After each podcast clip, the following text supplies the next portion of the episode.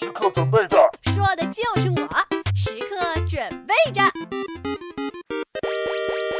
今天我们请来的还是伊娃，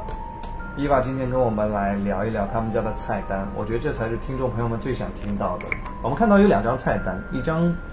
呃，从颜色上面来讲是牛皮纸，上面画了一头牛，啊、身上每一个部位都有。第二张纸呢是白色的，上面有一些金箔和银箔，我们统称它们为和纸。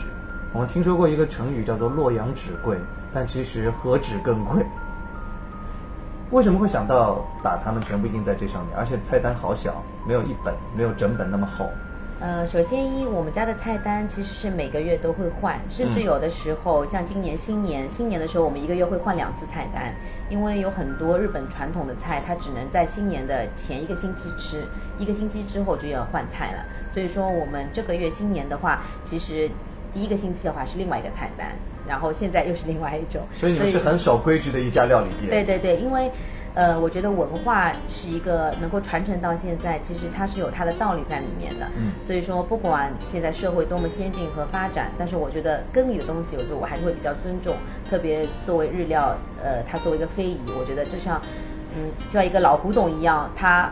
很有它的味道，虽然我们可以创新，但是有一些东西，我觉得一定要把它延续下来，保这样留住对的，对的。然后呃，菜单的话，因为每个月换，所以说我们相对来说都会比较小巧。还有就是，我觉得就是很多客人现在客人也比较喜欢经常换口味。如果一直是一本就这些菜的话，有可能吃两次就会觉得腻掉。嗯所以他们每一个月来，甚至他一个月来两三次的客人，只要我我的记录里面有他来的信息，我都会为他准备不一样的菜品。所以我们家的客人，我们有一个叫 omakase，就是个性化定制，然后经常可以帮他换一些菜，让他觉得啊，每次来都会有不一样的东西可以吃到。这种感觉很棒。就是根据他个人，有可能他比较喜欢吃虾，有可能我会为他做一些虾的东西，然后他蟹，包括我们家也会有做蟹宴，就是有可能在牛肉之外，我们会跟客人的口味来说，会结合更多的东西在里面，然后他会觉得啊，为我而来的一些东西，甚至我们会有一些好的客人，我会用他的名字做菜单。哇哦，对，因为有的时候他们生日啊或者怎么样，然后他会有一些特别想吃东西，然后那这个菜等于是为他而做，那我们会某某某的菜单这个月的限定，然后他菜单上看到啊我的蛋了，然后他会带我作为纪念自己的美食糕对的点对的对的对的这样的感觉会。嗯，那像今天我们会聊到关于在吃日本料理，尤其是割烹当中的一些容易犯的错误吧。我们今天就帮大家解个疑。在割烹当中，我觉得很多朋友都喜欢吃三文鱼。在料理当中，我还听到过一个版本说三文鱼好像在日本料理当中不常出现，是这样吗？嗯，是这样的，因为其实三文鱼为什么对我们中国食客来说比较熟悉，甚至还大家很喜欢吃三文，因为它是最早进入中国的个海鲜种类之一。嗯，然后之后呢，又被大家就超市啊很多地方都可以买到，所以大家就会对它的喜爱程度和了解的程度会比较多广泛。但是其实，在真的好的料理，呃，三文鱼它会出现，但是它一般不会是以刺身的形式出现。比较专业的说法是，因为三文鱼的寄生虫和细菌是特别厉害的，所有鱼生里面。嗯，所以说，呃，小孩子啊，特别是一些宝宝或者怀孕的孕妇，千万不要吃，因为它的寄生虫特别多。有一种说法说三文鱼它新鲜的时候和不太新鲜的时候差别不大，看起来，对的，对所以很，容易混淆视听。对的，对的，对的。所以说，而且它的细菌程度比较大，就是对，就是正常的人也尽量要少吃，别说是宝宝和孕妇，尽量是要忌吃。但是它嗯烤完之后。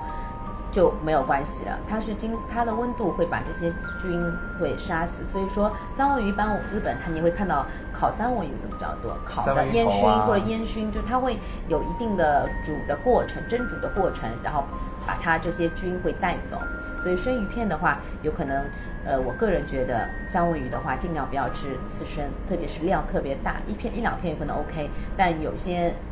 自助餐，我觉得有些朋友吃吃起来猛吃的那一种，那其实我蛮担心他身体回去的那种感觉。倒不是担心店被他们吃垮掉，对对胃被吃垮掉。对对对，他因为寄生虫特别厉害。嗯特别是它在空气中时间暴露的时间越长，它寄生虫容易被增长。对对对对对。啊，第二第二条，你觉得经常会看到大家犯错，又不好意思打断人家的，其实还有一个就是我们对芥末的认识。其实啊我们最早的时候，就像我小时候也是从什么原绿寿司啊，什么这种很简单的日料开始。调一调啊、对，那就调一调，然后它是绿色的牙膏挤的那个芥末嘛。嗯其实我们真的呃，在日本芥末的话是用山葵磨的，它山葵长得就像一种植，要一根植物，然后像有手指再比手指粗一点，然后长得蛮难看的，有点像小的微小版的莴苣，对对对对，有一点，然后长得蛮难看的，就看到人家也不知道它是芥末。拿一个木板在那边磨，对对对，吧？然后它是叫鲨鱼皮，磨那个叫鲨鱼皮，嗯然后在鲨鱼皮上磨，所以它其实并不是那么辣，没有我们那种就是合成那种那么辣，颜色也没有那么深，其实是浅浅的绿。并不是像我们看到很绿很绿那一种，然后吃刺身的时候呢，其实是这样的，就是在日本比较正宗的吃法是，呃，一点点的芥末放在鱼片上，然后鱼片再沾酱油，这样你可以吃下去吃到三种味道，就是芥末、鱼生和酱油融合在一起的味道。嗯，我们一般很多都是把芥末放在酱油里把它淘开，然后再用鱼片沾。其实这样的话，你已经吃不到三种味道，因为你已经把芥末和酱油融合在一起，然后主要还是芥末和酱油的味道。对对对，所以你会把鱼生的味道会带掉。所以说，就像我们吃牛肉也一样，呃，撒盐，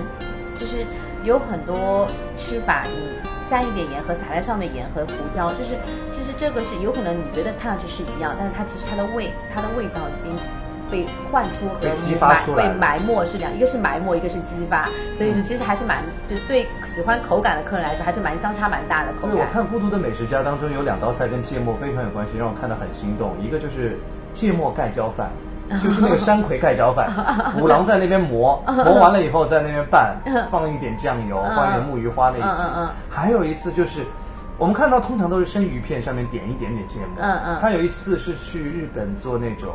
烤炉，烤炉旁嗯边，他把那个牛肉放在上面，还没有熟的时候就把那个芥末挑一点放在上面，卷一卷，嗯再蘸那个酱油吃。嗯我当时看到好心动，我觉得啊，原来可以这样吃。对对对，因为芥末是很珍贵嘛，嗯好的芥末很贵很贵，就是所以我有的时候我看到，其实芥末只要一点点就够了，但有时候看到很多客人 一大坨啊，有点心痛，因为。其实芥末它只是让你的食物更激发它的味道，但有的时候客人把它化的整个酱油都变成绿色的时候，我觉得啊有点浪费的感觉，就人家是。土豪对吧？所以说以后就听到的观众可以这样吃，我觉得可以试试看，有可能你可以比较，因为有时候不比较的话你没有感觉，有可能你可以放一碟化开。因为有的时候跟客人说啊，我觉得这样好像 OK 啊，但我跟他说我可以放一碟给你，我再拿一碟给你，然后啊，啊好像果然是有点不一样哦。那那他又因为人的味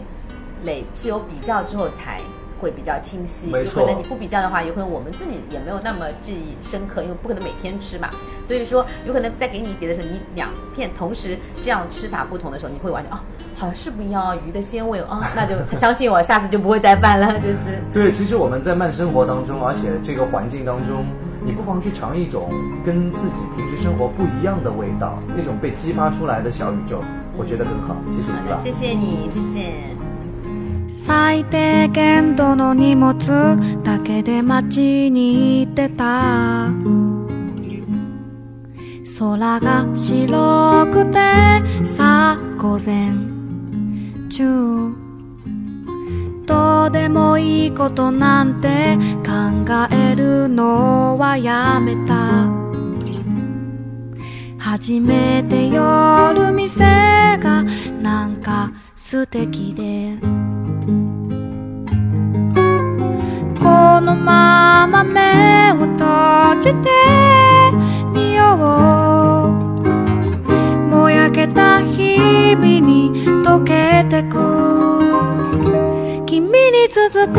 線路沿いで大きな地図を広げて迷うことも悪いことじゃない気がした。に続く。河原沿いで。綺麗な石を拾って。何回でも水の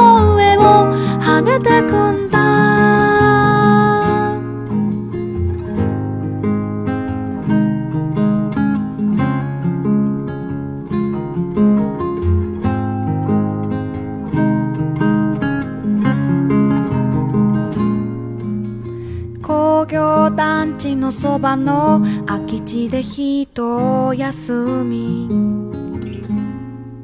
誰もいなくてさ